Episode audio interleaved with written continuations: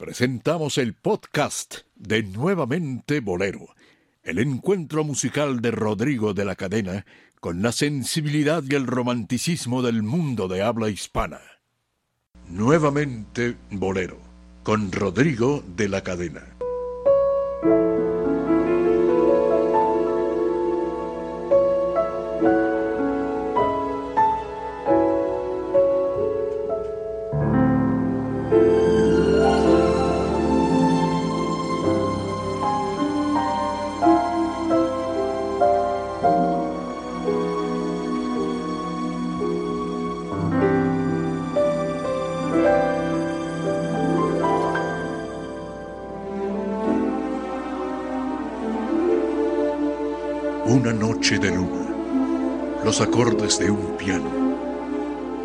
Terciopelo postrado ante voz que acaricia. Todo es tiempo y nostalgia, el ayer atornado. En bohemia y romance, el hoy más se reaviva. Corazones y almas con su amor siempre entero parecieran volver a las noches lejanas que entre vida nocturna y la dulce mañana arrullaba entre notas el eterno bolero.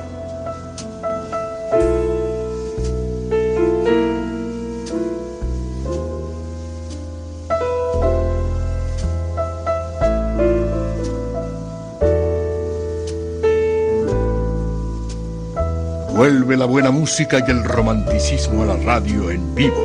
Nuevamente Bolero con Rodrigo de la Cadena.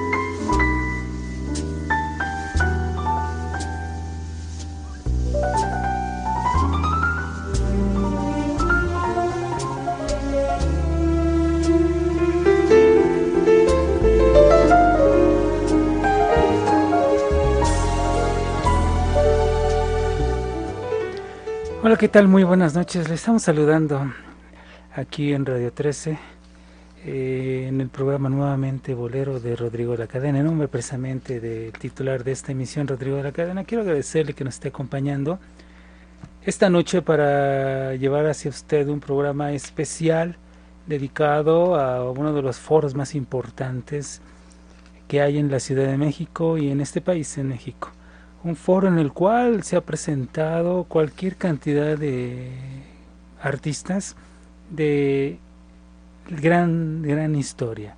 Leyendas auténticas de la música se han presentado en este foro del cual hoy le vamos a estar platicando. Quiero agradecerle, repito, en nombre de Rodrigo de la Cadena, mi nombre es Dionisio Sánchez Alvarado, apoyados en la parte técnica por Dante Esparza.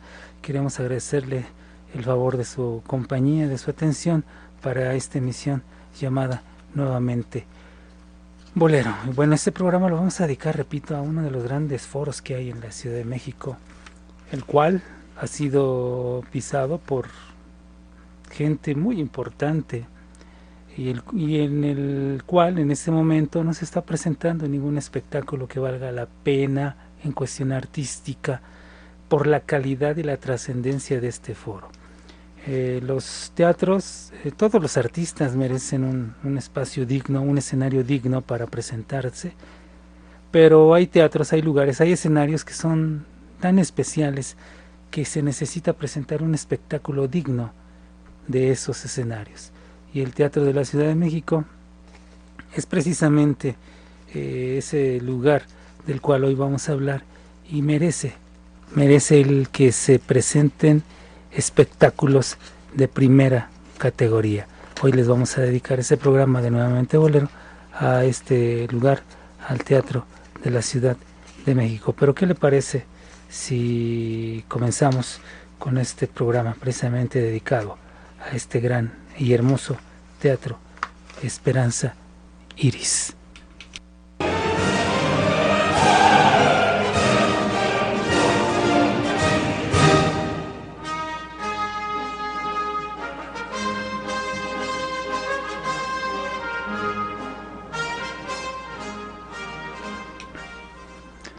Según el texto que tenemos en la mano, esto es de precisamente un programa de aquellos que daba el departamento, bueno, Socicultur. Eh, en el reverso nos decía que el Teatro de la Ciudad fue inaugurado con el nombre de Teatro Jicotenca el 27 de abril de 1912 con la representación de la ópera Ida de Verdi. Seis años después, la emperatriz de la opereta Esperanza Iris lo adquirió transformándolo y acondicionándolo. En su segunda etapa fue inaugurado por el entonces presidente Venustiano Carranza. En el predio que hay, eh, que hoy ocupa, estaba el teatro, repito, el Teatro Quicoteca, inaugurado, como bien le comentaba. Aquí este texto nos dice precisamente lo mismo, el 27 de abril, con la ópera que estamos escuchando, la Marcha Triunfal de Ida. Era un problema que, bueno, debería de que estaba junto en en ese momento lo que es la Cámara de Diputados. Bueno, sigue siendo ahora la, Cámara de, del Distrito Federal, donde están los legisladores del Distrito Federal, y tenían ciertos problemas ahí el Jicotencal, porque inclusive tenían la orden de que si alguna de las funciones o alguno de los espectáculos que se presentaban en ese foro tenían que ser inmediatamente suspendidos o se les iba a quitar la licencia para que ya no siguieran operando. Y como en ese momento, bueno, era de casi en su totalidad era, era de madera, entonces pues sí, sí ofrecía ciertos problemas en cuanto a la construcción y en cuanto a los sonidos que salían a la calle allá en las calles de Doncel, la calle de Factor, toda esa zona de ahí. Bueno, para 1913 ya estaba a la venta este teatro Jicotencal, posteriormente se demolió, fue relativamente fácil ya que, repito, estaba construido en su mayoría era de madera y dos hombres se encargaron de la construcción del nuevo teatro, lo que se llamaría Teatro Esperanza Iris, el ingeniero Ignacio Capetillo y, Federico Mariscal. Con el producto de sus giras, porque en ese momento eh, Esperanza Iris, al, estar actuando fuera de México, sobre todo iba, estaba en Perú y otras partes, en esos momentos la paridad del peso con el dólar era uno a uno. Un peso era igual a un dólar. Pero de pronto, como siempre, en muchas épocas de México, usted se ha dado cuenta, si así lo recuerda, en muchas épocas de México, pues comienzan las devaluaciones. Llegó un momento en que el dólar se elevó a estar en esos momentos a 15 dólares pesos por un dólar, hasta 16 pesos por un dólar. Y bueno, lógicamente eso le benefició a Esperanza Iris porque con ese dinero, lógicamente se multiplicaba su, su ganancia al llegar aquí a México al mandar el dinero. Y bueno, con una inversión inicial, dicen, de 48 mil pesos, que en total, al finalizar la construcción del teatro, fue de millón y medio de pesos. El día 25 de, de mayo de 1918, que repito aquí, sí, 25 de mayo de 1918, se inaugura el Teatro Esperanza Iris con la asistencia, le comentaba yo, de Venustiano Carranza, y fue inaugurado con la representación de la duquesa de Baltavarín. Y entonces comenzó, comenzó la gran historia artística y musical del Teatro Esperanza Iris.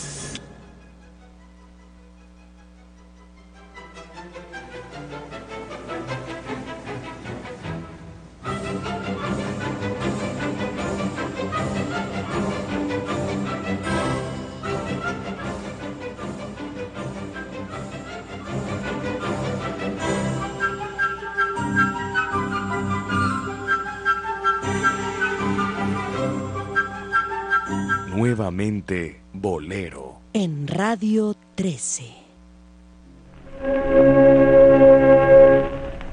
Yo soy radiante viva que el mundo Mujer, yo soy nacida de un sueño de Dios.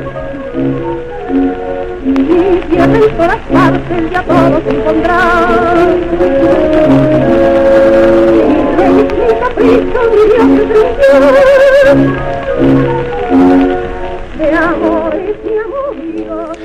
Bueno, estamos escuchando a Esperanza Iris. Ella eh, nació con el nombre, bueno, le pusieron el nombre de María Esperanza Bonfil Ferrer y nació en unos datos, según el archivo de, Esperanza, eh, ella nació en 1884, el 30 de, marzo, aunque otras fuentes dan como 1888, pero su archivo, su archivo, el que, el que ella dejó, el que ella donó, dice que fue en 1884 y desde muy, bueno, ella comenzó muy niña, pero a los 12 años debuta en el Teatro Abreu, no Arbeu, el Teatro Abreu. Recibió entonces un gran impulso, bueno, muchas actuaciones, muy jovencita, muy niña, pero recibió un gran impulso para su carrera al, al ser contratada para la zarzuela la cuarta plana. En ese año más o menos ya fue por 1902 que se presentó en el teatro principal el teatro principal acá de, la Ciudad de México. Recordemos que eh, en México, en el Distrito Federal, había una gran importancia en cuanto a las funciones de teatro, de zarzuela, de ópera, opereta, y había muchos teatros. Estaba el, bueno, el María Guerrero, que fue posterior, fue también por esos años el María Tepach, que se le conocía, pero estaba el Teatro de Oriente, el Teatro Iturbide, estaba el Teatro Principal, había el Teatro Nacional, había teatros que eh, presentaban espectáculos de, primera línea. Bueno, entonces con, con, ella ya contratada para la cuarta plana, se hace muy famosa, muy conocida en ese tiempo y comienzan sus primeras giras, eh, que ya que recorrió países como Costa Rica, fue, por, fue a Chile, Ecuador, a Perú, a Puerto Rico, también fue a Venezuela. Ya en 1909, al estar presentándose en Colombia, le regalaron un retrato eh, un retrato precisamente de ella, pero estaba adherida a un marco de oro que decía, Sol de la vida escénica, eres una estrella con luz propia. El día de la inauguración del Teatro Iris, eh, Venustiano Carranza, que fue el que inauguró precisamente, le repito yo, ese, ese teatro, le regaló una tarjeta de oro con una cesta de flores. Eh, era muy querida en ese tiempo, era una gran estrella, Esperanza Iris. En 1919 aproximadamente, por 1919, en una gira artística por Cuba, fue nombrada la reina de la opereta y emperatriz de la gracia. Para 1922 es considerada hija predilecta de la Ciudad de México. Yo recordaba también alguna vez en una entrevista con Israel López Cachao, él me platicaba que, que tocó eh, que acompañó en algunas ocasiones a Esperanza Iris. Esperanza fue amiga de políticos y reyes que inclusive bueno, cultivó una gran amistad, una estrecha amistad con, con, la, los reyes españoles, sobre todo con la reina Isabel de Borbón.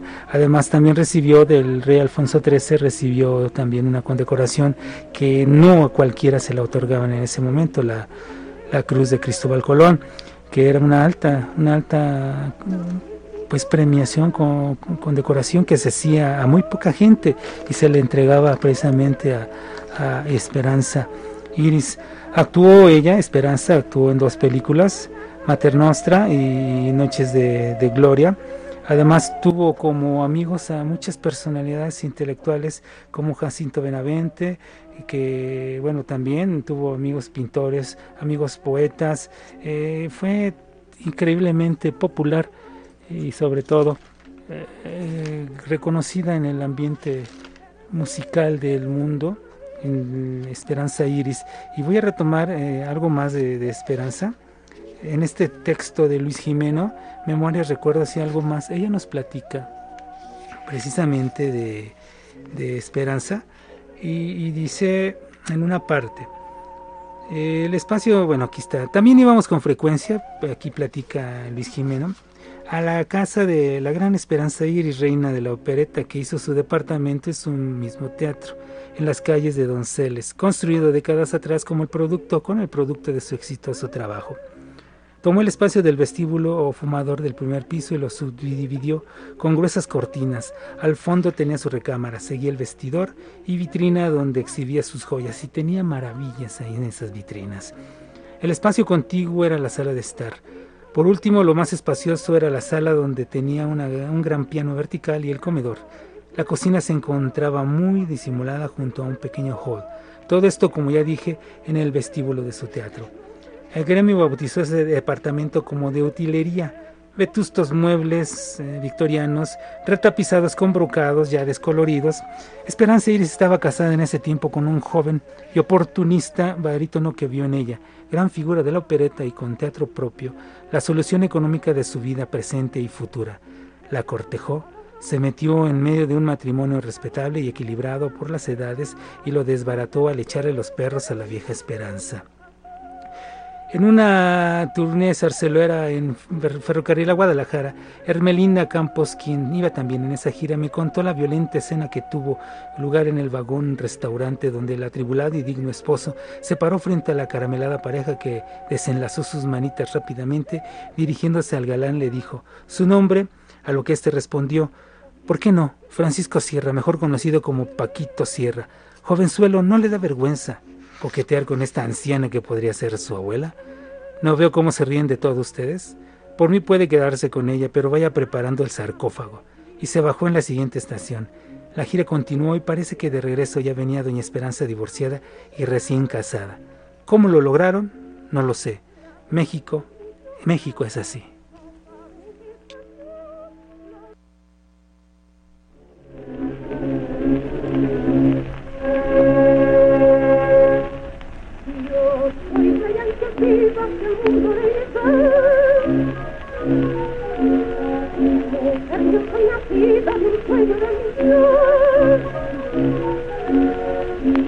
guerra en todas partes y a todos encontrar. Mi rey es mi capricho, mi Dios es mi Dios. De amores y amoríos no me ocupé jamás, pues sé que al hombre siempre debemos despreciar. Siendo yo repetible con palabras de Dios.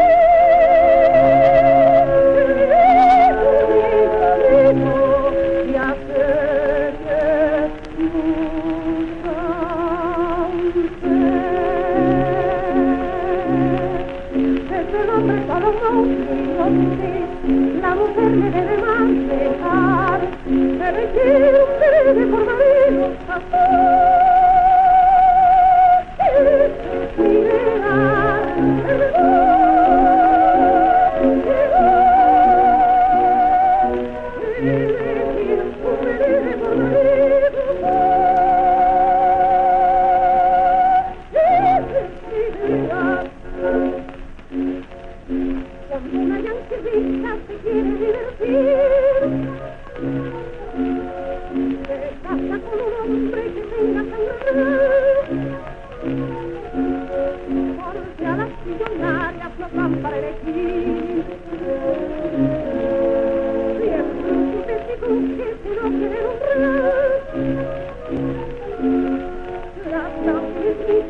Maria.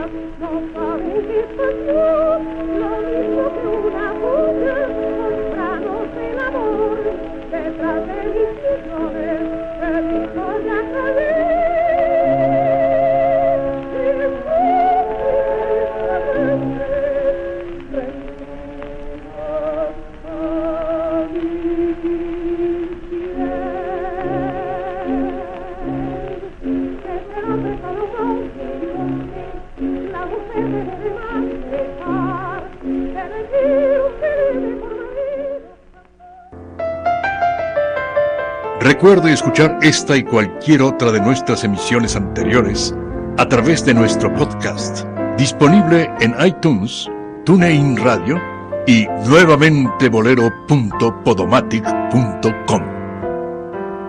Nuevamente Bolero, con Rodrigo de la Cadena. Regresamos.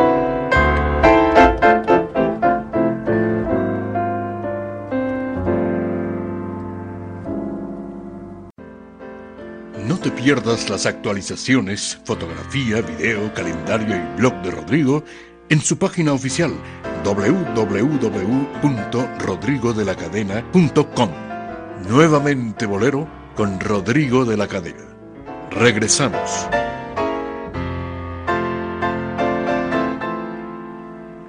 Estamos en nuevamente Bolero recordándole que hoy estamos dedicando este programa al Teatro Esperanza Iris, uno de los teatros más hermosos y de los pocos teatros que nos quedan de aquella gran época, finales del siglo XIX había muchos teatros, en el siglo XX hubo también bastantes teatros, pero que presentaran este tipo de espectáculos. Bueno, tenemos el el Iris, el Folis, el Lírico, eh, en fin, había teatros donde se presentaba espectáculos de gran calidad y según algunos textos que inclusive este texto del, de, la Ciudad de México, del gobierno de la Ciudad de México, nos dice que fueron muriendo poco a poco los, los espacios, los lugares, los teatros, en, fin, nos hablan de una historia que, que no concuerda mucho con, con, la realidad. Algunos datos no están, no están correctos, pero bueno, vamos a, a seguir contando la historia de el Teatro Esperanza Iris y sobre todo el la historia de la gente que se presentó en, esto, en este lugar. Poco a poco vamos a ir desarrollando eh, la historia de algunos de los grandes artistas que se presentaron ahí. Ya escuchamos a la propia Esperanza Iris cantando ahí un tema, la, la princesa del dólar, y ahora vamos a seguir con una de las grandes estrellas de la música. A principios del siglo XX vino a México, ya van a ser casi 100 años de su llegada a México, pero bueno, recordemos en este momento a uno de los grandes, grandes cantantes de la ópera.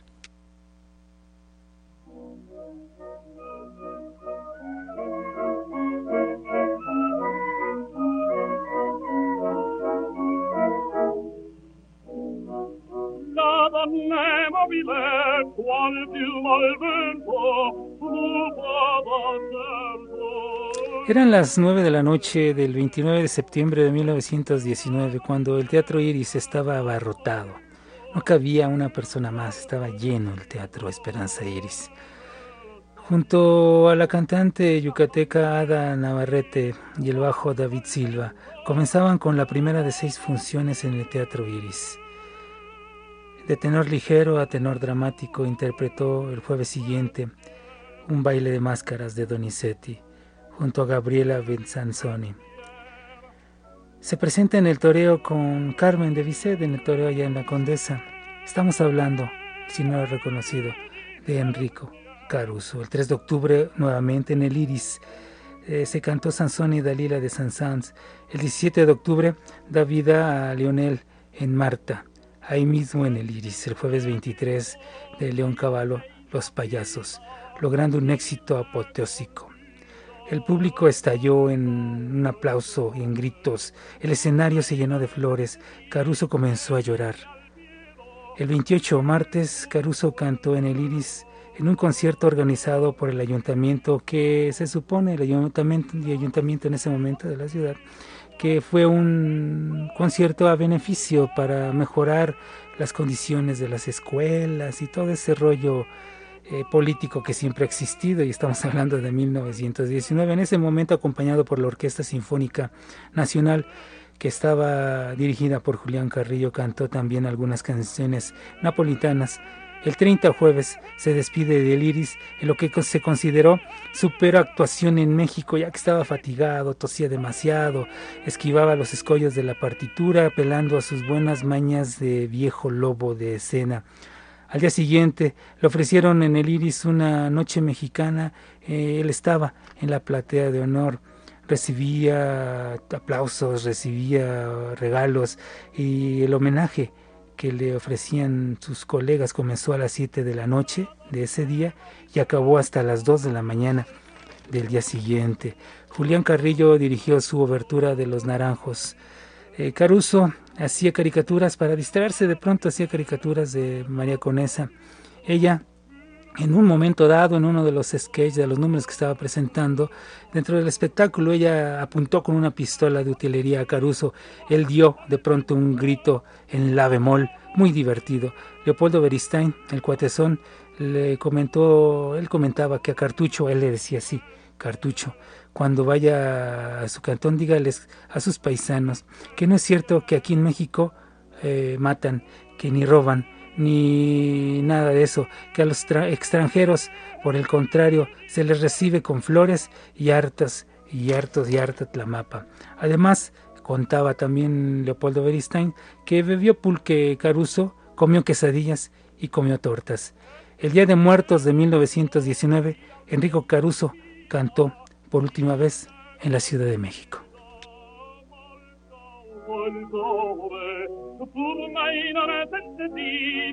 Nuevamente, Bolero. En Radio 13.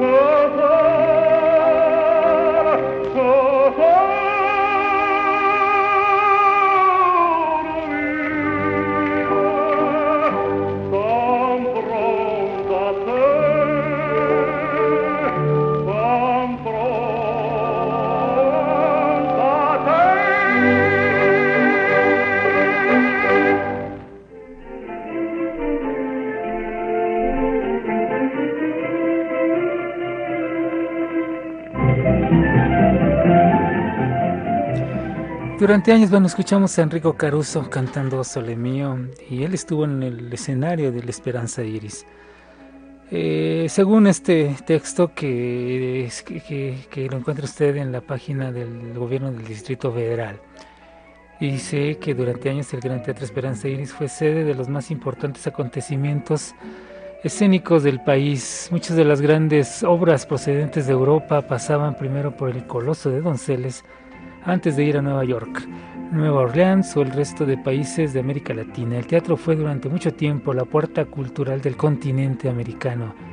En su escenario se presentaron Ana Pavlova mm, eh, también eh, se presentaron la compañía de ópera mexicana, eh, ópera, opereta, zarzuela, circo y ballet eran los espectáculos que se veían en esos tiempos. Era la época de las grandes producciones en las que innumerables artistas llenaban el escenario para satisfacer a un público acostumbrado a ver espectáculos monumentales y actores con un repertorio de 10 o más obras aprendidas de memoria. La compañía Velasco, el Circo Pubillones, la compañía mexicana de ópera italiana, eh, Leopoldo Godowski, la Orquesta Nacional de Rusia fueron algunos de los que se presentaron en el Gran Teatro Esperanza Iris. En 1925 se presentó el espectáculo Voilà Paris. El escándalo fue monumental ya que las bailarinas francesas aparecían en el escenario con el torso desnudo, dejando atónita a la concurrencia. Además, el ejemplo cundió y diversas compañías intentaron imitar al nuevo estilo francés. Tal fue el caso del empresario Campillo José R. Campillo, que preparó una revista titulada Voilà Mexique Sin embargo, no todas las actrices aceptaban las nuevas tendencias. Según comentarios de los encargados del guardarropa de los teatros de revista, las bicetiples no deseaban salir a escena a menos que les dieran mallas, pues se sentían desnudas con aquellos trajes mínimos, difícilmente aceptaban salir con el torso desvestido. Y como estábamos en un momento escuchamos ahí la orquesta típica del Lerdo. Debo decirle que nos vamos a ubicar en el año de 1928 que fue el año en que se grabó eso que estábamos escuchando, de la típica del Lerdo de Tejada. Allá por San Ángel, en el restaurante La Bombilla, en 1928, estaba tocando este, esta orquesta típica cuando asesinan a, a Álvaro Obregón. Pero también en ese lugar iban a tocar un grupo que llegó procedente de la isla de Cuba el primer grupo organizado de son cubano que llegó a México. Venía ah, con la dirección de Eulalio Ruiz de Mantilla, Lalo Ruiz de Mantilla. Él venía encabezando este grupo de soneros cubanos, el Son Cuba de Marianao. Para el 13 de marzo de 1928, precisamente José, José Campillo, eh, el señor Campillo, presentaba una serie de revistas y de espectáculos. Y ese 13 de marzo del año 1928, el mismo año en que se grabó eso que habíamos escuchado con la típica de Lerdo, que, estaba después tocando en, el restaurante La Bombilla y en San Ángel, en donde asesinaron a Álvaro Obregón. El 13 de marzo de 1928 debuta en el Teatro Esperanza Iris el primer conjunto organizado de son cubano que llegó a México el Son Cuba de Marianao con Lalo Ruiz de Mantilla. No hay grabaciones de ese grupo, pero sí tenemos por aquí una grabación de 1927 aproximadamente con el Sexteto Habanero, y eso es más o menos lo que el público mexicano allá por 1928 comenzó a escuchar ya el son, el son cubano con un grupo organizado de son. Esto es el Sexteto Habanero recordando, recordemos que el primer grupo que vino fue el Son Cuba de Marianao, pero esta grabación la ponemos porque no hay grabaciones de aquel legendario grupo de son cubano.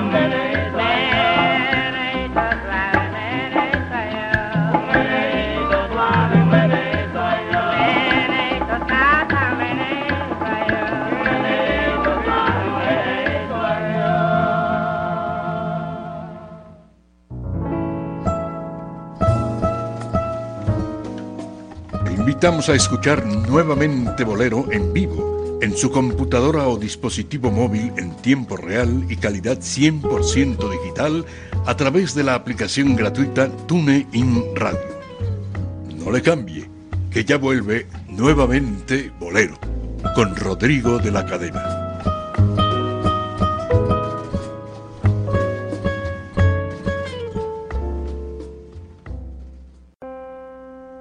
Vuelve la buena música y el romanticismo a la radio en vivo. Nuevamente Bolero, con Rodrigo de la Cadena, Dionisio Sánchez Alvarado y Marta Valero. No le cambie. Regresamos a nuevamente Bolero. Gracias por estar con nosotros. En nombre de Rodrigo de la Cadena, titular de este programa, o como dicen los clásicos, titular de esta emisión. Le agradecemos el que nos esté acompañando aquí en Nuevamente Bolero por Radio 13, recordando hoy y haciendo una historia de un repaso por la historia del Teatro Esperanza Iris. Ya dimos algunos datos, rápidamente le digo, bueno, este fue, este fue inaugurado el 25 de mayo de 1918, según algunos datos, costó un millón y medio de pesos, de aquellos pesos de, hace casi 100 años. y bueno, también debemos recordar que el teatro ha tenido sus altas y sus bajas y hay algunos datos que no concuerdan, pero eso se lo platicaré un poco más más tarde. Hay algunos datos que nos da esta página del gobierno del DF que no concuerdan con, con lo que yo tengo, porque yo estuve ahí y no concuerdan. Pero bueno, vamos a seguir recordando a toda la gente que pasó por ese escenario tan hermoso que es el Teatro Esperanza Iris.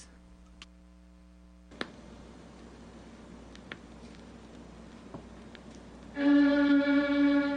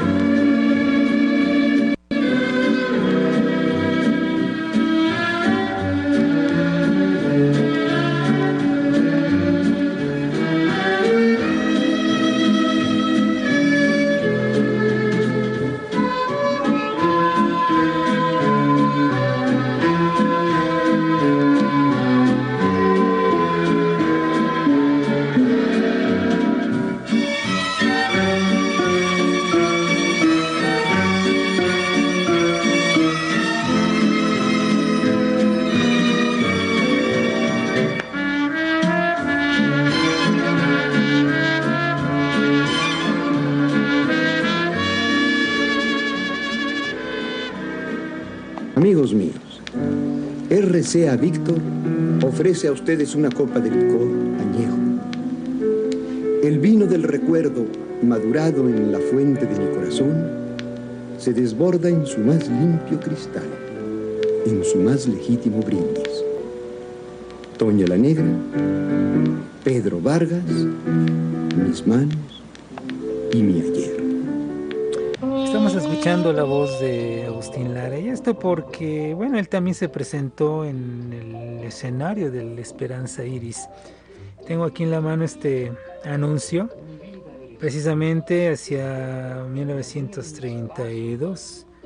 Eh, nos dice Iris hoy sábado a las 8.30 pm, función extraordinaria, presentación de Esperanza Iris presenta Esperanza Iris el modernísimo, modernísimo espectáculo mexicano titulado Nuestro México, la primera obra nacionalista de Agustín Lara con una compañía de estrellas donde figuran principalmente Maruja Gómez, Pedro Rubín, Yolanda Millán, Pedro Vargas, Virginia Ballín, Raúl C. Rodríguez, eh, Raulito el cartero del aire, Manuel Medel, Chelito Gómez, Gonzalo Curiel, Conchita López, Laurito, Uranga, Esther López, Lee Ketty, Toña la Negra, El Son Marabú, Los Chinacos, el trío Lopsar y los excéntricos X, E, B.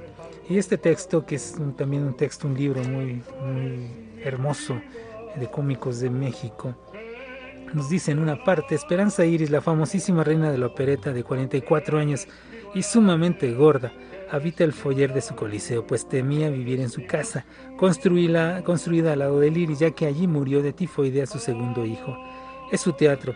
A las 8.30 se anuncia la función extraordinaria del modernísimo espectáculo mexicano titulado Nuestro México. Y ya comentábamos la primera obra nacionalista de Agustín Lara. En nuestro México participan los artistas que ya habíamos comentado, entre ellos, bueno, estaba el cartero del aire, Raulito, estaba Pedro Vargas, Manuel Medel, Chelito Gómez, en fin.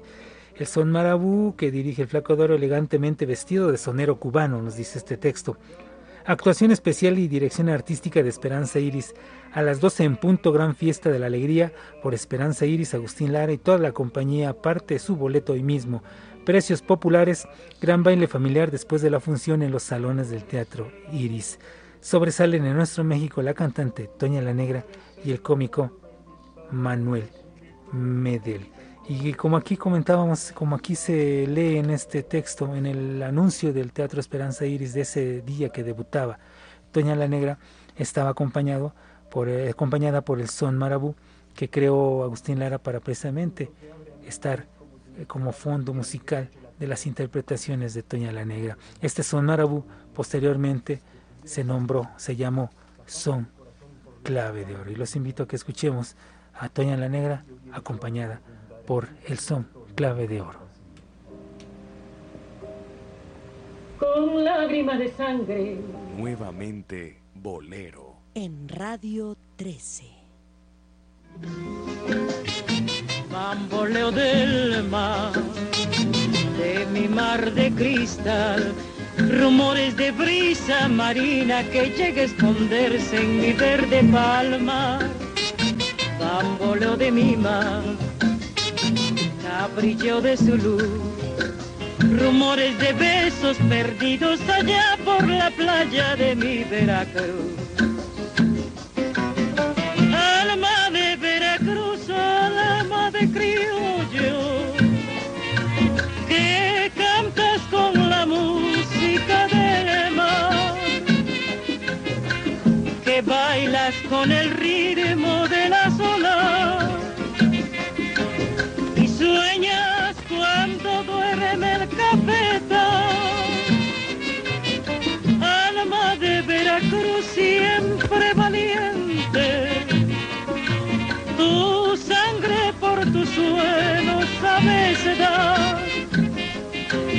Tú naciste despreciando hasta la muerte y ya que nadie jamás te vio llorar.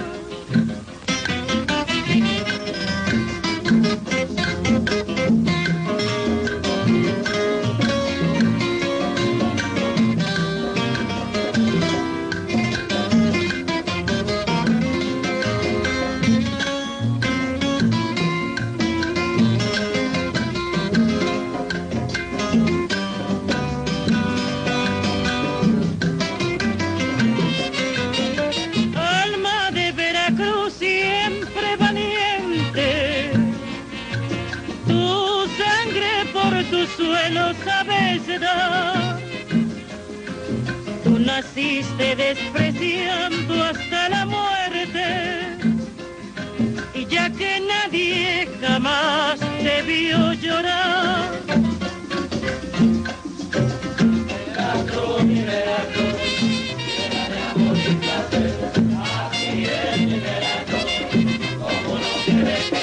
Veracruz, mi Veracruz, tierra de amor y placer, así es mi Veracruz, como no te de querer.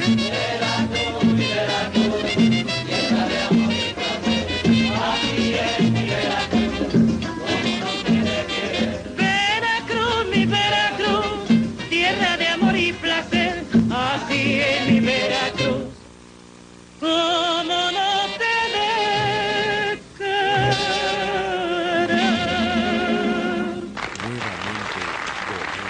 En Radio 13. La casa. Ya no me dirija la palabra, este jabón. Eso le digo yo a usted. Ya cada quien por su cada lado y Ojalá, ojalá y así fuera. Yo no tengo, yo no tengo necesidad de andar con usted en lugar de que... Pase usted a, a molarme, señor. ¿Por qué? Porque cuando usted y yo hicimos la Sociedad Anónima del Hambre que hemos formado, ¿qué dijimos? Desde que Estamos escuchando en queme, momento mano. a Cantinflas y a Manuel Medel. Manuel Medel que nació en Monterrey, Nuevo León, según estos, datos que tenemos, el 5 de enero de 1906, pero se crió en la capital. A los seis meses de nacido, comentaba Manuel Medel, me trajeron a México, estudié para ferrocarrilero, pero me gusta viajar.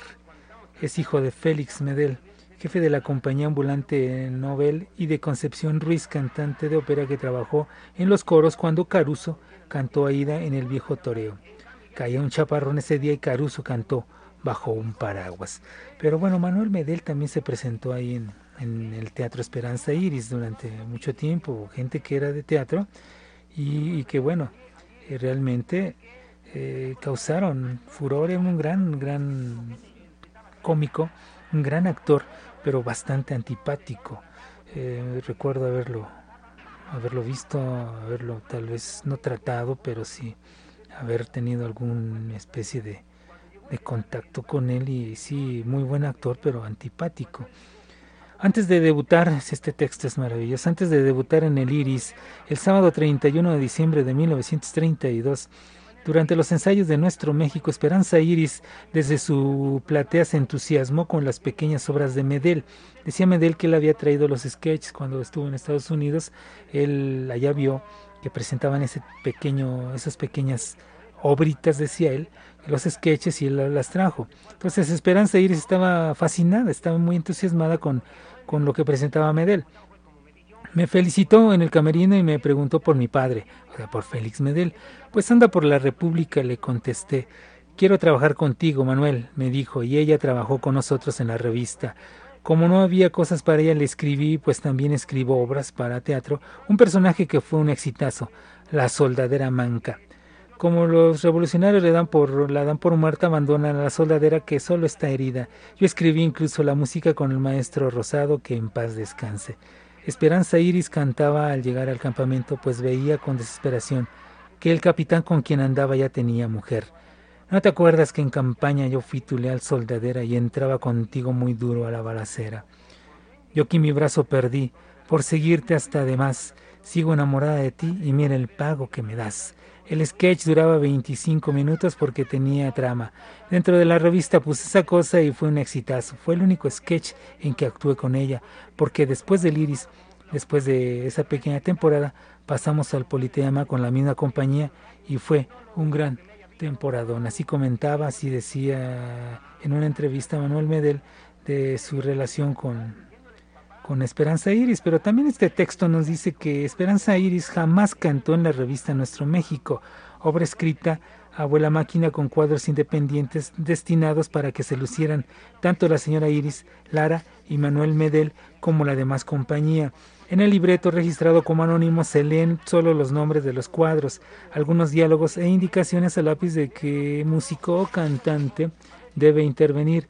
En el primer cuadro, Excentricidades de 1933, Silent Lee, Kate, y así nos van describiendo poco a poco esta revista en donde debutó Toña La Negra y Manuel Medel, y en donde nos dicen que participó como un personaje especial, Esperanza Iris. Bueno, nos vamos a ir a un corte escuchando este sketch de Cantinflas y Manuel Medel de la película Águila o Sol, y después regresaremos a nuevamente Bolero para seguir recordando eh, toda la cuestión histórica musical del teatro Esperanza Iris. Ojalá y así fuera. Yo no tengo, yo no tengo necesidad de andar con usted en lugar de que me ayude usted. Pase usted a, a molarme, señor. ¿Por qué? Porque cuando usted y yo hicimos la sociedad anónima del hambre que hemos formado, ¿qué dijimos? Desde el que- uno para el otro. ¿Cuál? No queme, señor. No queme, por no atraviese la mano. No atraviese la mano. Desde que ando yo con usted me ha ido más mal de que cu- cuando yo andaba solo. Pues a ver quién anda mejor Pues- vestido. Pues ya ves. Pues vamos a ver. Y se acabó. Pues se acabó. ¿Qué necesidad tenía yo de, de, de, Y del yo pleito sí. ese? El pleito lo tuvo usted porque usted es muy peleonero y No. con todo y siempre le han de pegar. Yo soy peleonero. Si estábamos cantando un corrido, señor. Sí, señor. ¿Por qué entonces cuando estamos cantando y que estaba saliendo bien, usted dice, arráncate con un bolero? Se me arranca el bolero. ¿Y por quién andamos siempre en la cárcel? ¿Por quién andamos ¿Por siempre en la Por cárcel? su forma de hablar de usted. En cambio, ya viste, cuando yo me he peleado, ¿cómo soy amigo de usted? Amigo, y usted no es amigo sincero, ni una pise. ¿Qué? Ni, ni una pise. No, no pise, señor, no pise. Cuando yo me peleé allí en la cantina, ¿Qué? usted sacó la cara por mí. Ah, no saqué la cara, que el otro me la metió de un moquete, el que estaba atrás. Por favor, la vuelva a sacar, señor. De tonto la saco, señor, si ya me la habían metido, ya para qué la sacaba. Y lo que más me da coraje es la forma en que usted trata a la policía, por la cual siempre sabe llevar. Cuando llegó el gendarme, en lugar de usted decirle, señor, es un pleito callejero, cuando él dijo, acompáñeme, ¿usted qué le contestó? No es usted mi tipo. Ahí está lo malo, ¿Por qué me iba a acompañar? Ahí está lo malo, ahí está lo malo. De manera que, que si un individuo llega, acompáñeme, ya nomás porque lo acompaño. Al ser autoridad hay que acompañarlo en cualquier Un terreno. momento. En cualquier terreno. Usted como autoridad, muy bien, vamos a de cuenta. Usted es autoridad. Sí, señor. Muy bien. ¿Qué necesidad tiene usted de eso? Oh. Yo lo que le digo es que por esa forma de hablar de usted tan atravesada, hemos de ir siempre a la cárcel. ¿Cuál forma, señor? Ahora que dio usted su declaración, ¿por qué le habló al juez como Porque le el habló? juez me preguntó si el juez, como estaba juez, como me dice, hombre, que está bien, pues no. Entonces, ¿qué necesidad? Si es muy claro. Entonces, ya, ¿por qué el juez? Qué casualidad que uno, no, no hombre, ya es mucho. ¿Cómo le juez? Porque el juez, señor, me preguntó muy bien si el juez está ahí y usted como hombre. Entonces, vamos, que ya porque es juez y uno lo que es, Ah. muy bien que es. Entonces, yo soy un hombre que a mí me gusta ser amigo y, y no. Sí, ya- si ya usted está en la cárcel, usted está en la cárcel, usted no tenga cuidado que yo, verás que ni me paro siquiera. Ah, no. Que no me paro porque nos meten a los dos. Es que debe tener vergüenza. Vergüenza. Yo conozco a su familia, esto lo va a saber. Pues que lo sepa. Le voy a decir que anda usted aquí en la capital hecho un mendigo. ¿Un qué? Un mendigo. Por- por- mendigo, como se diga, que no sé todavía Pero de cualquier manera, eh, eso anda haciendo. Porque mi padre, padre debe de haber sido para tratar a su hijo y no hijo para su padre. Lo corren de su casa. ¿Me corren por qué? Porque se pierden las cosas. ¿Y por qué se pierde? ¿Por qué se pierden? Pues porque... ¿Por qué se pierden? ¿Cuándo me han comprobado? Como la última vez que se perdió el radio de mi casa. Como dije, a ver, compruébenme un testigo que yo me haya sacado el radio. No lo hubo. O que me haya visto. No lo hubo. Si lo malo fue que me encontraron en el radio. Ah, Sí. pues ahí está. Usted debía de escribirle a su padre diciéndole, papá, mándame algo, Sí, hombre. ya le escribí. Y así comemos los dos, hombre. Pero es muy agarrado mi papá, hombre. ¿Ah, sí? No suelta el dinero. Última carta que le escribí, que era para mandarme, ¿verdad? Le dije, papá, mándame dinero, estoy en plena calle. ¿Qué cree usted que me contestó? ¿Qué? Hijo, ten cuidado con los coches, tu padre. Usted, usted es demasiado, no tiene usted meollo. ¿No tengo No hay qué? meollo, no hay cerebro, señor. No, usted lo va a tener por mí. Pues, a ver si es cierto. ¿Sabe usted algo de gramática? Pues vamos a ver, señor. Vamos a conjugar los verbos. Juega, juega, señor. ¿Qué tiempo del verbo es yo amo? ¿Qué tiempo? Del verbo es yo amo. Momento, yo amo, como Yo quien dice, amo. palabra, palabra aguda, acabada en consonante, acentuada en lo que sea. Sí. Muy bien. Yo amo. Yo amo. Tiempo presente de que uno está Muy bien. Muy tiempo bien. presente. Vaya. ¿Qué tiempo del verbo es yo amaré? Tiempo futuro, como uno que... vaya. Se necesita ser muy ¿Qué analfabeta tiempo para no de- comprender. Recuerde escuchar esta y cualquier otra de nuestras emisiones anteriores a través de nuestro podcast, disponible en iTunes, TuneIn Radio y nuevamente bolero.podomatic.com. Nuevamente Bolero, con Rodrigo de la Cadena. Regresamos. Rival de mi cariño, el viento que te besa, rival de mi tristeza, mi propia soledad. No te pierdas las actualizaciones, fotografía, video, calendario y blog de Rodrigo en su página oficial www.rodrigodelacadena.com. Nuevamente Bolero con Rodrigo de la Cadena. Regresamos. Mujer, mujer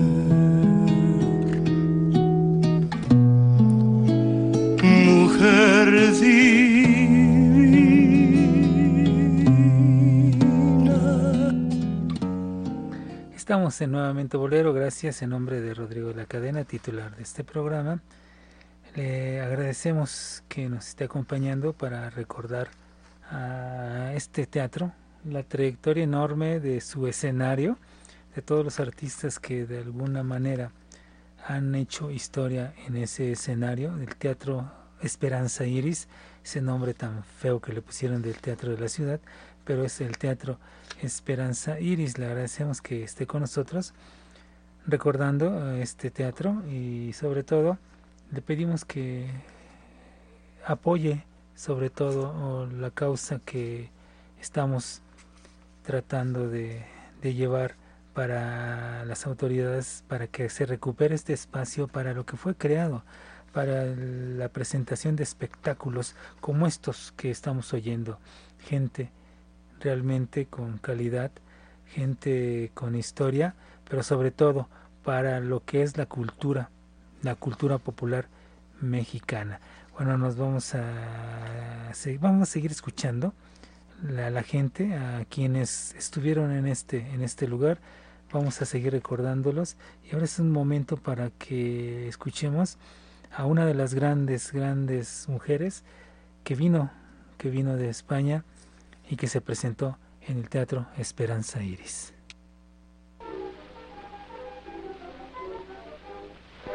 Una profesora yo soy que ha venido de París y de masaje doy lección pues hoy ya celebre en Madrid. Tengo montado un gran salón con mucha gracia y y aquel que quiera adelgazar. María Conesa. Ella que nació, bueno, ya le decía yo, en España, ya a finales del siglo XIX, Comenzó en la revista o en la, compañía Aurora Infantil junto a su hermana Teresita. Fue tal su éxito que una artista envidiosa por ahí los mandó a asesinar. No puede ser posible, ¿no? Aproximadamente, aproximadamente por 1907 pero nos eh, estábamos enterando que, bueno, ya saben ustedes que por la zarzuela de la gatita blanca fue, fue realmente conocida eh, por ese mote que se le quedó de la gatita blanca. Y dado su popularidad se creó el Partido Popular Conecista que defendía su figura y que estaban, era su club de fans por llamarlo de alguna manera y escribieron, Luis G. Urbín escribió, su figura no es garbosa, el semblante no es bello, la voz es desaliñada y desagradable, pero de toda la cara, de todo el cuerpo, chorrea malicia esta mujer. Esto lo escribió Luis Georvina. Yo les invito a que escuchemos en este momento una entrevista que le realizó el periodista Guillermo Pérez Verduzco. Vamos a oír un fragmento de esta entrevista con la gatita blanca, con María Conesa, y vamos a seguir comentándole algo más de la gatita blanca María Conesa con relación a todo lo que hizo ella, algunos de los aspectos de las presentaciones que ella realizó en el Teatro Esperanza Iris. Esta es una parte de la entrevista de Guillermo Pérez Verduzco con María Conesa.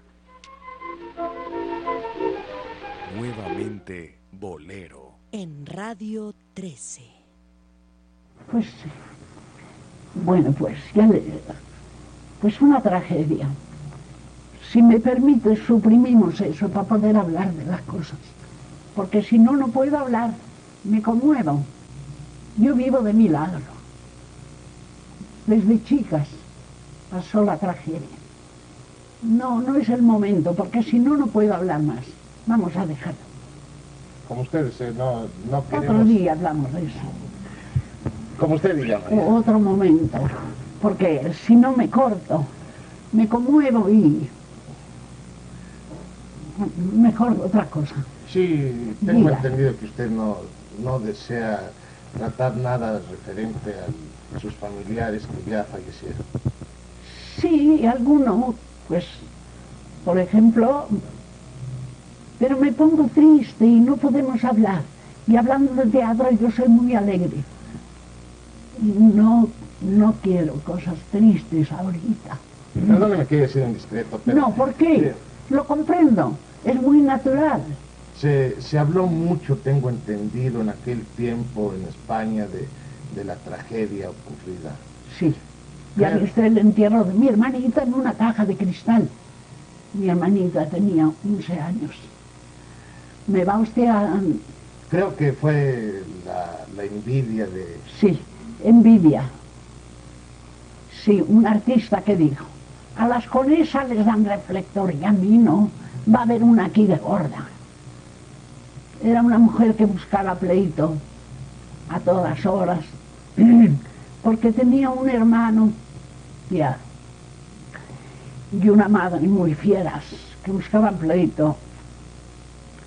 Y una semana antes de nuestra tragedia iban a matar a la Argentina.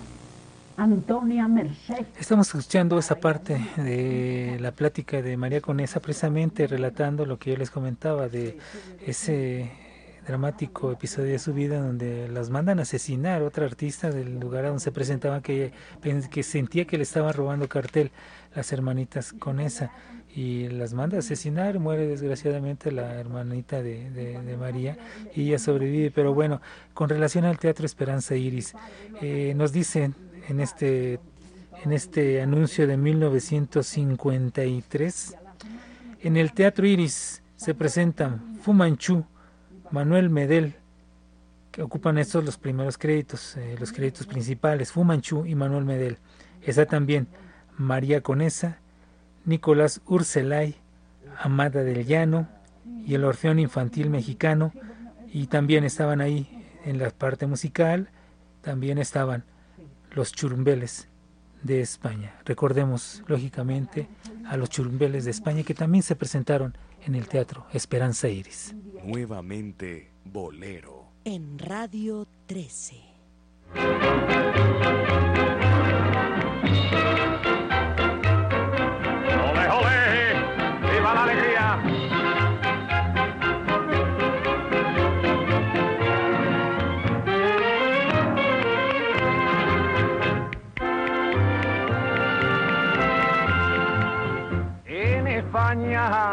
Bendita tierra, donde puso su trono el amor, solo en ella el beso encierra armonía, sentido y valor.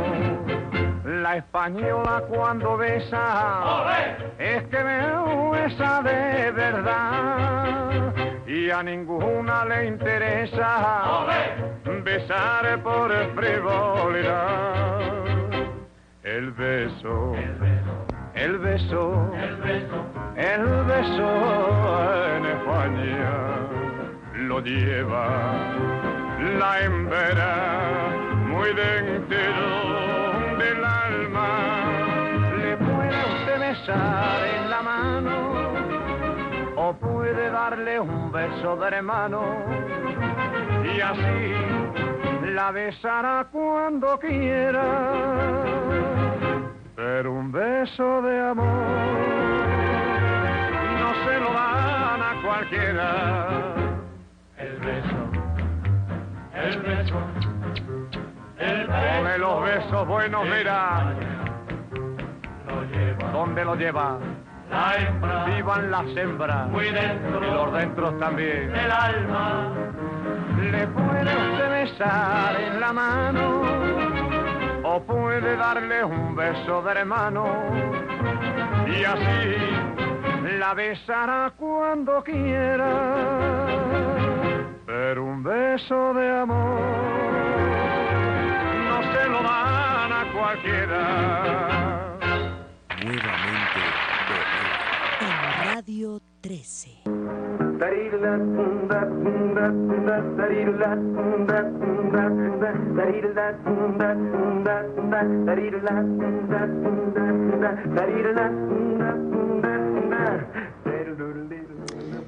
Dice el periódico de 1943, en la Ciudad de México, Jorge Molmer, adelantándose a su medio hermano, empezó a promover la, la compañía, la compañía de Paco Miller, y para el primero de noviembre de 1943, en el diario Excelsior, que es el que tenemos en la mano, se publica ah, en la segunda sección de espectáculos lo siguiente. El viernes 5 de noviembre, en el Gran, Gran Teatro Esperanza Iris, y ante la expectación de México entero, Paco Miller, el primer ventríloco del mundo con su creación insuperable Don Roque, presentan a Agustín Lara, Miguelito Valdés, La Panchita, Tata Nacho, Mercedes Caraza, Los Calaveras, María Victoria, Mercedes Barba y Tintán, el cómico que no se parece a nadie, nuevo as del teatro en México. Luneta 4 a las 7 y a las 9.45 de la noche. Ya están a la venta los boletos Ericsson 1323-37, México L8765, con fecha 5 eh, de noviembre de 1943 ocurrió por fin el debut en la Ciudad de México en el Teatro Esperanza Iris, el debut del actor cómico Germán Valdés Tintán.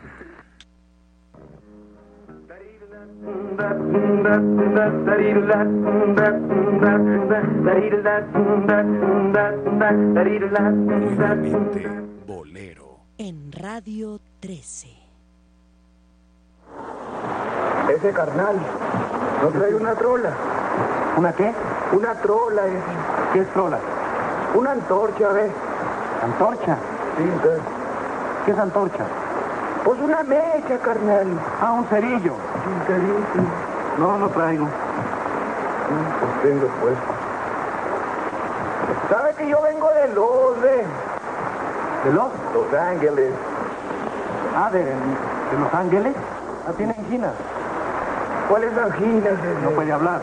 Chale, si es el estilacho, ¿eh? Los Ángeles. Ah, oiga, ¿de qué parte de Los Ángeles? Pues es ni en Los Ángeles. Yo vengo de Santa Mónica. ¿Sara qué? Santa Mónica. Mónica. Eso es Marruecos, eso no es California. ¿Cuál Marruecos, carnal? Santa Mónica. Moroca, Moroca es Marruecos, Moroca. Yo conozco California y allí no hay ninguna Moroca. Ya le va, no conejo por allá, entonces. Conozco mejor que usted. ¿Usted se ha dado un round por Califa? Sí, señor, y no hay Sara Moroca. ¿Ha ido a Long Beach? A Long Beach. ¿Ha estado en Venice? En Venice. ¿Ha estado en Glendale? En Glendale. En Ocean Park. ¿Ha estado en Santa Mónica? Le digo que eso no existe. ¿Cómo que no existe? Señor. Santa Mónica. Es Santa Mónica, ¿ves? Mm. Nada más que hay que darle poco estilacho, ¿ves? ¿Tiene rioma? ¿Por qué? El benquito ese que trae.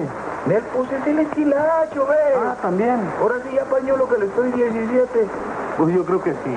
Nel, pues usted debe ponerse al alba, ¿ves? Usted es de aquí ese. Sí.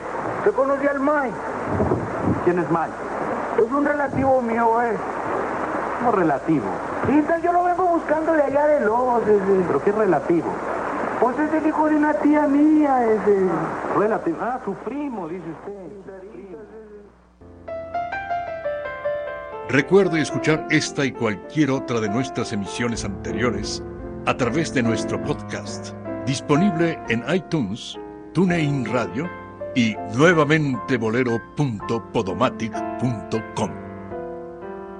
Nuevamente Bolero, con Rodrigo de la Cadena. Regresamos.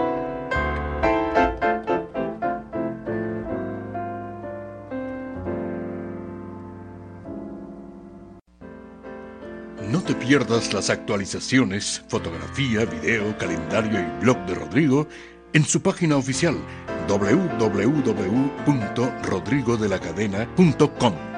Nuevamente Bolero con Rodrigo de la Cadena. Regresamos.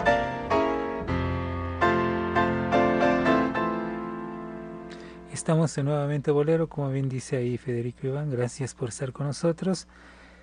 En nombre de Rodrigo de la Cadena le estamos agradeciendo que nos esté acompañando, recordando la trayectoria de este teatro Esperanza Iris, ubicado allá en la calle de Donceles, y que tiene una importancia enorme dentro del ambiente artístico de la Ciudad de México. Después de haber escuchado algo de Germán Valdés Sintán, que debutara en 1943, ya le leí el anuncio eh, original que apareció en los periódicos.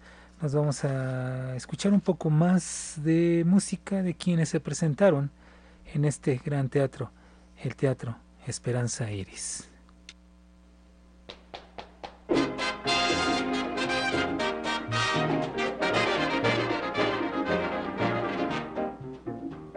es lo que pasa aquí? No, no, no, no, no, no, no, por fin es que yo soy Mirta Zipa aquella en China, ¿oíste? Y conmigo, mira, conmigo de aquello. Nada. El año pasado estaba ronca y este año, este año estoy ronquísima. Y si sigo así el año que viene estaré muda. Pero el año pasado estaba sabrosa. Y este año estoy que si me pongo mejor me daño.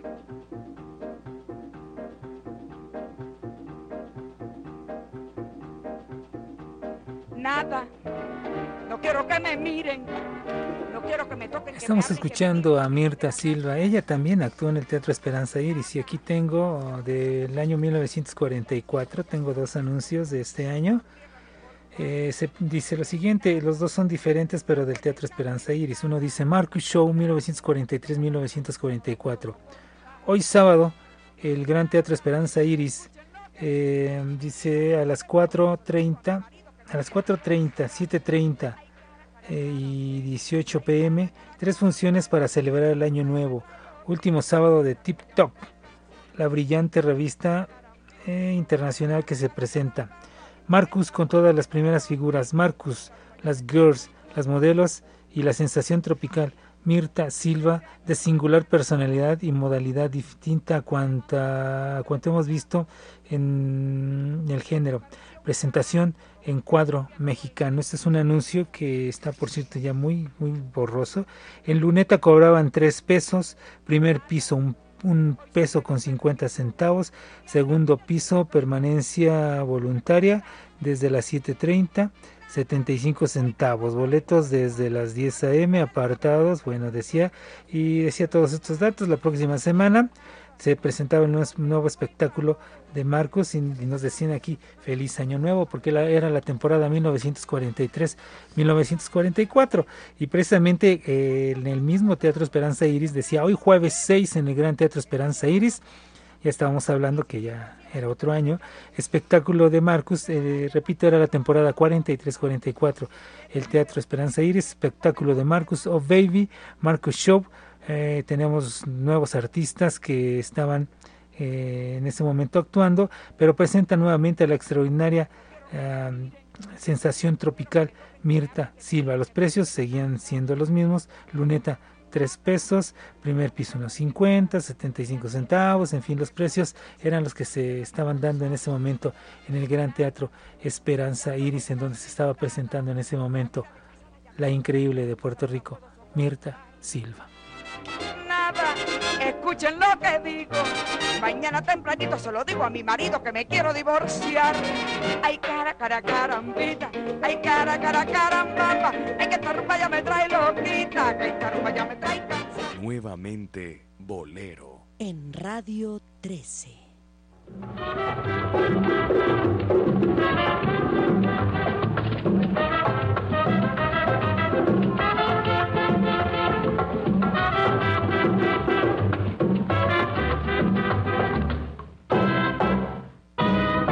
Yo vine de Puerto Rico a cantar un guaguancó.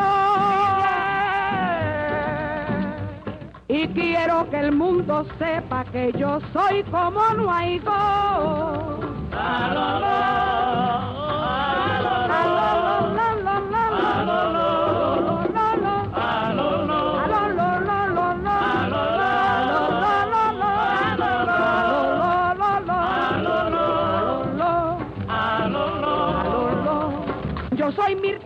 Dicen que al diablo se le escapó.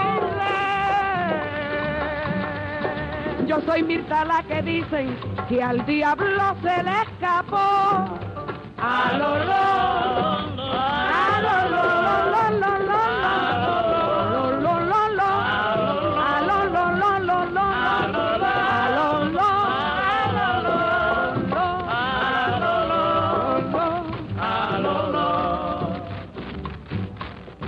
Yo canto guaracha y rumba al compás de mi bongo.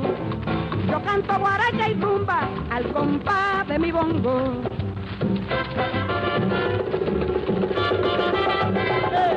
Yo sé lo como baila mi guaguancó. Guaguanco, coro, millares, bongo, suena mi bongo. Gózalo como es, baila mi guaguancó. La quinto me está llamando pa' bailar el guaguanco. Gózalo como es, baila mi guaguancó. Que yo soy Mirta la que dicen que al diablo se le escapó. Gózalo como es, baila mi guaguancó. Bongo, bongo, bongo, sonando pa' bailar el guaguanco. Gózalo como es, baila mi guaguancó. Oigan, oigan a manteca como goza el guaguanco, mamá.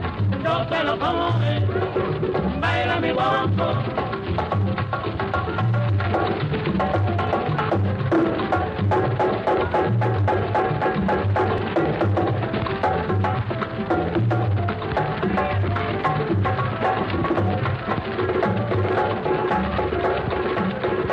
Nuevamente bolero. En Radio 13.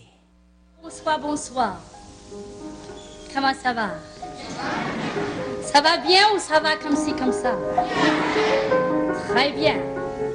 Il est inutile de vous dire ma joie, bien entendu. Simplement, avec votre permission, je voudrais vous raconter une toute petite histoire. Comme ceci. C'est autour d'un lointain voyage, me trouvant à l'étranger, en monsieur son langage, Estamos escuchando a Josephine Baker después de haber escuchado a Mirta Silva con la Sonora Matancera, una grabación realizada en vivo. Ella que también se presentó en el Esperanza Iris. Nos vamos con Josephine Baker. Encontramos datos de que ella estuvo también en el Esperanza Iris, pero buscando en las carteleras teatrales no he encontrado hasta el momento una en donde aparezca en el Iris eh, Josephine Baker. No lo dudo porque ahí se presentaban grandes estrellas. Eh, y este que tengo yo de 1947 es con la cartelera pero teatral, pero aquí aparece en el lírico. En varios eh, portales de internet y en varios libros nos dicen que ella actuó también en el, en el Esperanza Iris. Yo tengo un anuncio del teatro lírico que nos dice que no hay palabras con que describir el éxito definitivo de la gran estrella Josephine Baker y el notable director de orquesta Joe Bullón. Joe Bullón en ese momento ya, ya era su esposo. También estaban en este espectáculo Palillo, Tintán y Marcelo. Además también se presentaba Amalia Aguilar. Eh, esto, repito, nos dicen que era en el teatro lírico. Tengo el anuncio aquí en la mano pero nos dicen en otros datos que he encontrado que, se, que ya había actuado en el Teatro Esperanza Iris eh, Josephine Baker, inclusive en este texto del mismo Teatro de la Ciudad, en Esperanza Iris, dice, es del gobierno del Distrito Federal. Había pasado la época de María Conesa, Josephine Baker y María Tabau.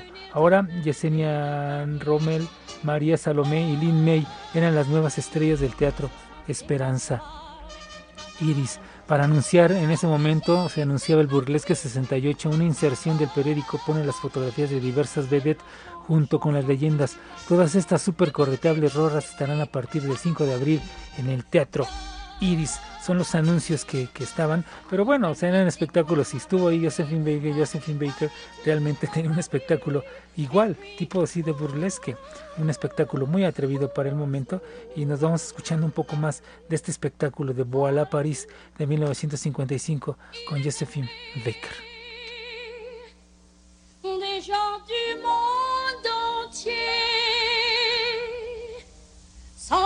Tous des grands amis de Paris.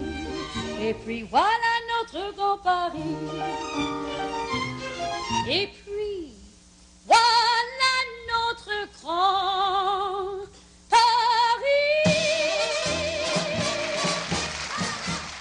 Nuevamente bolero. En Radio 13.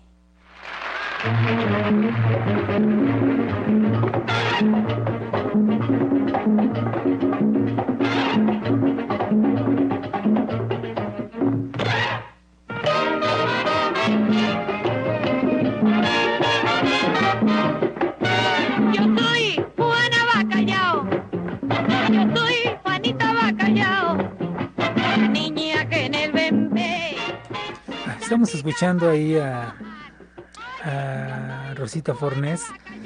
Y precisamente tenemos este anuncio también de ese año de 1947 cuando en repito en el lírico se estaba presentando Josephine Baker. El Esperanza Iris nos, nos decía que tenía funciones a las 7.30 y 10.15 de la noche.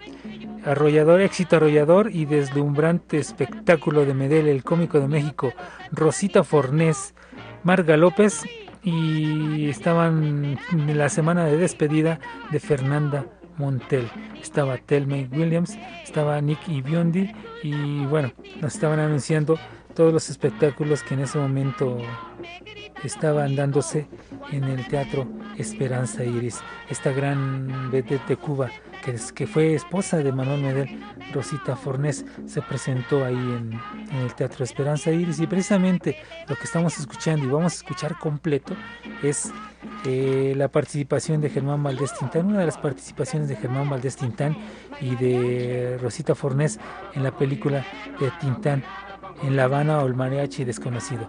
Nos vamos escuchando a Rosita Fornés y a Germán Valdés Tintán.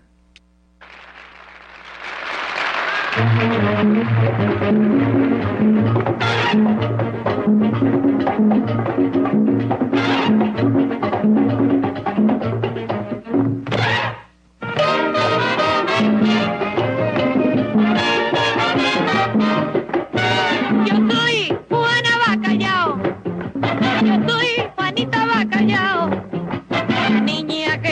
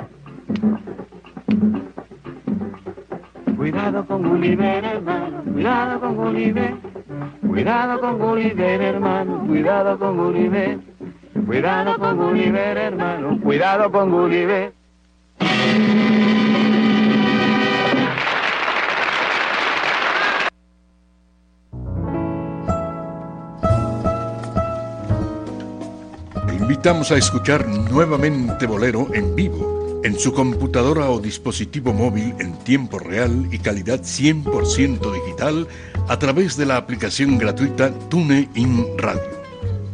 No le cambie, que ya vuelve nuevamente Bolero, con Rodrigo de la Cadena.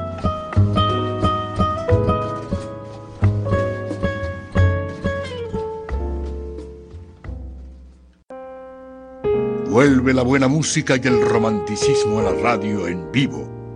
Nuevamente Bolero, con Rodrigo de la Cadena, Dionisio Sánchez Alvarado y Marta Valero. No le cambie. Regresamos a nuevamente Bolero, gracias por estar con nosotros, recordando la trayectoria del Teatro Esperanza Iris. El 8 de noviembre de 1962 murió Esperanza Iris y bueno, ahí surgen una serie de problemas legales, sus hijos habían muerto, eh, se había divorciado, después eh, Paco Sierra, con el que se había casado, cometió un atentado en un avión para cobrar los seguros de los pasajeros, en fin, fue a la cárcel, trataron de sacarlo, le habían echado como seis años, algo así, después trataron de sacarlo, pero en la apelación y todo lo demás le pusieron 30 años, en lugar de disminuirle la pena se la eh, de cárcel se la aumentaron. Pero bueno, según el texto que tenemos aquí, hubo un problema, como no tuvo hijos, o tuvo hijos pero fallecieron, sus sobrinos, sobrinas, en fin, sus familiares se fueron sobre sus bienes. Ella había muerto en 1962, repito, 8 de noviembre, Esperanza Iris. Entonces lo, se lo dividieron. Poco a poco fueron se fue como que comprando en cachitos hasta que en un momento dado se pudo vender la propiedad al departamento del Distrito Federal. Entonces el teatro fue remodelado, en fin, se, le hiciera, se acondicionó nuevamente como, como un recinto, eh, se desapareció la zona en donde vivió Esperanza Iris y bueno, se reinaugura, dicen que por 1976 con la Orquesta Sinfónica Nacional se presentan diferentes espectáculos, se presentan, bueno, Marcel Marceau, en fin, mucha gente, pero también se da ahí el espectáculo muy importante que fue, ¿se acuerda usted de aquel festivalotti? Escuche usted la música y enseguida lo va a recordar.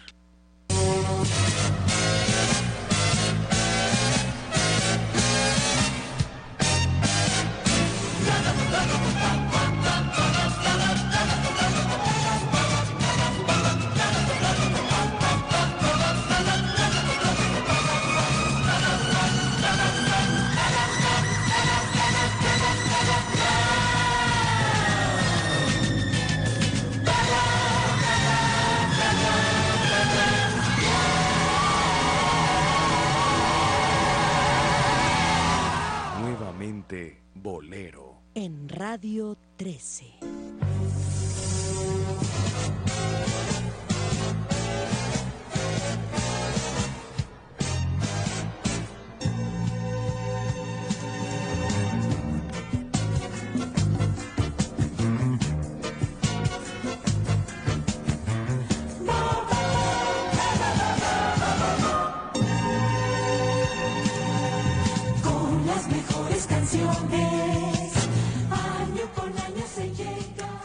Escuchando a los hermanos Zavala, eh, el texto que nos presenta el gobierno del DF, dicen, y aparte también buscando en revistas como Notitas Musicales y esas revistas de antaño, eh, nos damos cuenta que ya ahí se hacía también en un momento dado el Festival OTI.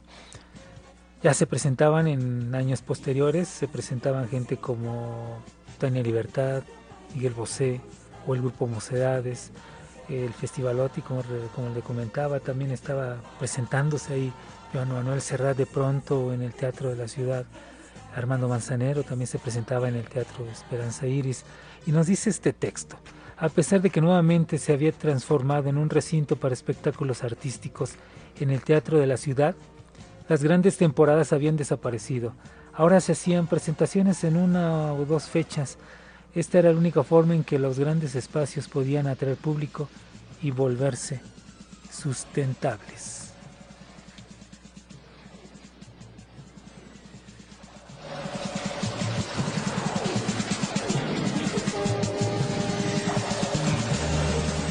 Nuevamente Bolero. En Radio 13.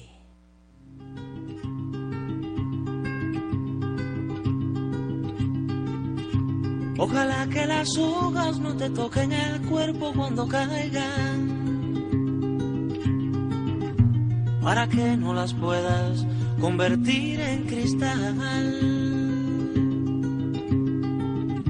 Ojalá que la lluvia... Era un momento en que la nueva trova cubana estaba en todo su apogeo. Eh, Silvio Rodríguez, Pablo Milanés, intérpretes también como Tania Libertad de Perú estaban en ese momento haciendo la, la, música de trova. Escuchemos a Silvio Rodríguez y a Pablo Milanés. Y bueno, estamos escuchando a Silvio, escuchemos un tema con Pablo Milanés, Yolanda. Constante, la palabra precisa, la sonrisa perfecta. Ojalá pase algo que te borre de pronto Nuevamente Bolero. En Radio 13.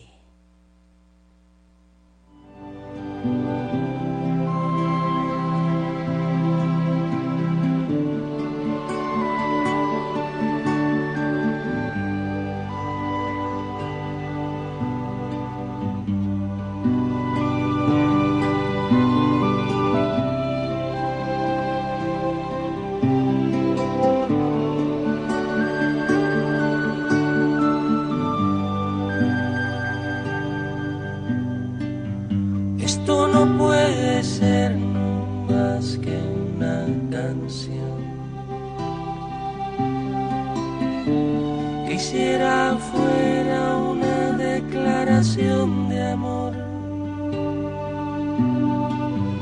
Romántica sin reparar en formas tales que pongan freno a lo que siento ahora raudales.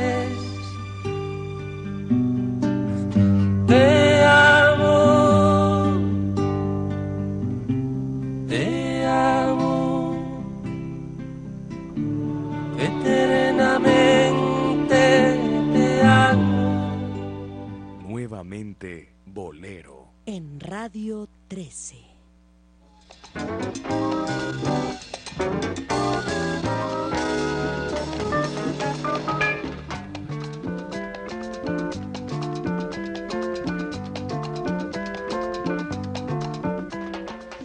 Eh, Pero el teatro de la ciudad en ese momento ya se llamaba Teatro de la Ciudad, no se quedaba atrás con la música. Eh, En el momento que Claire Fisher y su salsa picante con su grupo 2 más 2 estaba en pleno apogeo, el Teatro de la Ciudad nos anunciaba, aquí tengo el programa de mano, junio, julio de 1984.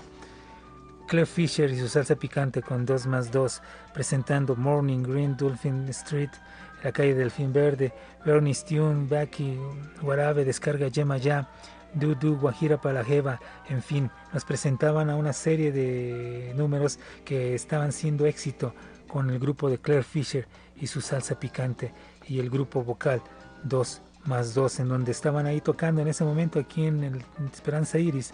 Estaban Salvador Agüero Rabito en la percusión, Fernando Tucena en la batería, Richard Mitchell en la flauta, Daryl Finnis en la vocales, John Stephen Lair también cantando, Angela Darlene Krelling en las voces y Mary Alice Hyman vocalista también, Claire Douglas Fisher en el piano Yamaha, Brent Sean, Cecil Fisher, Sean Cecil Fisher en el bajo eléctrico y Michito Sánchez en la percusión. Esto era Claire Fisher en el Teatro Esperanza Iris en junio-julio de 1900. 84.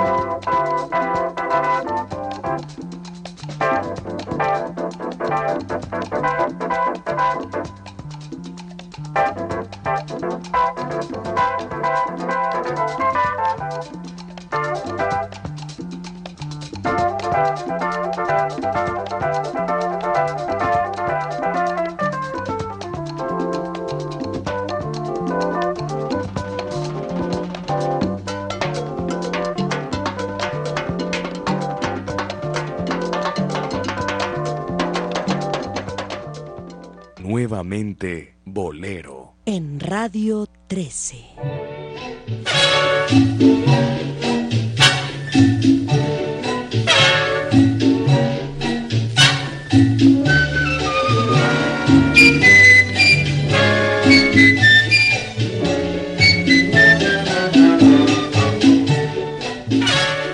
Escuchamos a Claire Fisher una parte del tema Dudu con su grupo Salsa Picante y grupo vocal 2 más 2. Y tenemos aquí en la mano el periódico que apareció allá en 1987, abril 30, mayo 1, 2 y 3. Nos presentaba el Teatro de la Ciudad. Presenta eh, dentro de sus actividades Ballet Folclórico Nacional de México, Música de los Andes y Yapu. Esto en, en abril 24, 25, 26 y a Enrique Jorrín en un gran espectáculo. Cuatro únicos días, 35 años de cha-cha-cha con el ballet de Ricardo Luna, abril 30, mayo 1, 2 y 3, temporada 87 de, su, de tu teatro de la ciudad. Boletos en taquillas son los anuncios que aparecían en los periódicos y tengo el programa de mano de esa ocasión. Teatro de la Ciudad Enrique Gorrín con el ballet de Ricardo Luna, un gran espectáculo.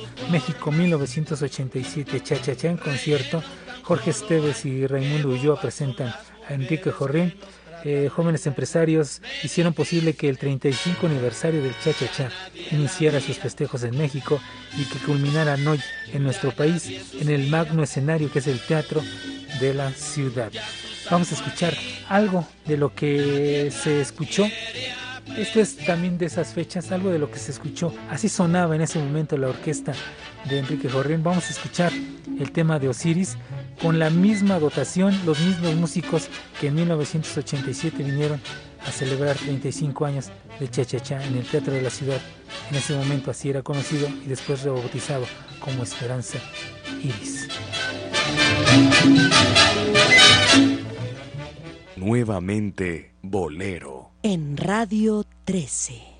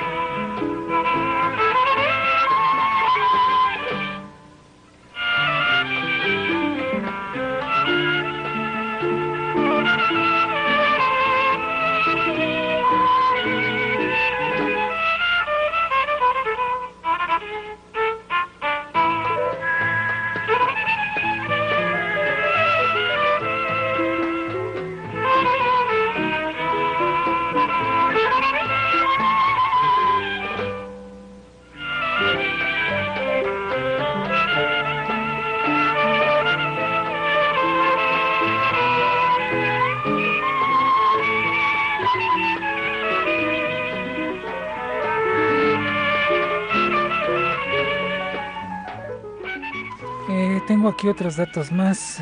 El, teatro eh, Esperanza Iris, el 13 de septiembre de 1934, eh, de- cambió de ser teatro a ser eh, durante casi 12 años sala de cine. Y tengo precisamente aquí en la mano algo de lo que se presentaba. Decía Teatro Cine Iris, hoy Ida Lupino, eh, volveremos a vivir, en fin, toda localidad de cuatro pesos, es de la época en la cual funcionaba como, como cine Y también tengo otros anuncios aquí de los espectáculos que se presentaban, pero como teatro.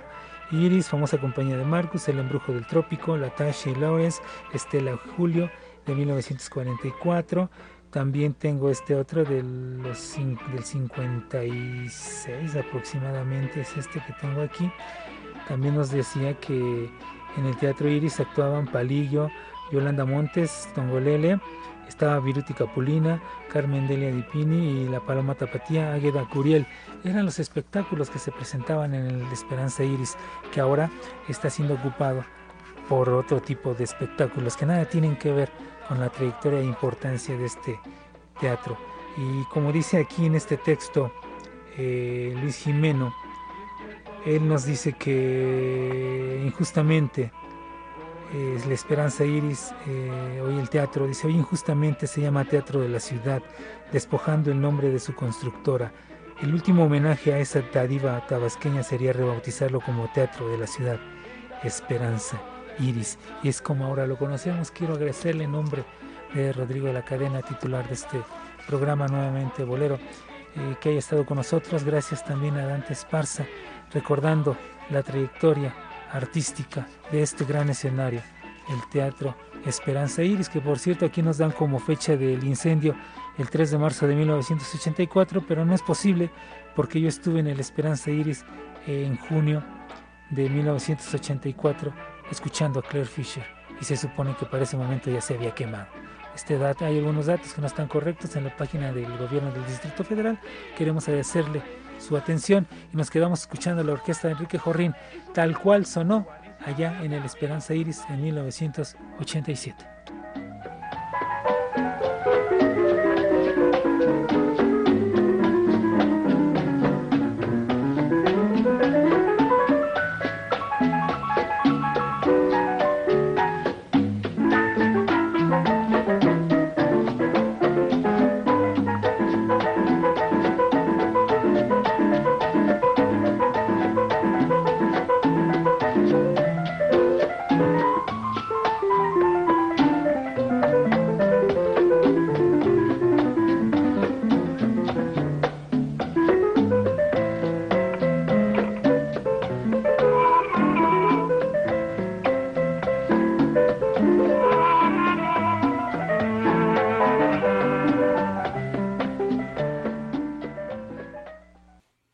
Les esperamos en el próximo podcast de Nuevamente Bolero, el encuentro musical de Rodrigo de la Cadena con la sensibilidad y el romanticismo del mundo de habla hispana. Muchas gracias y hasta entonces.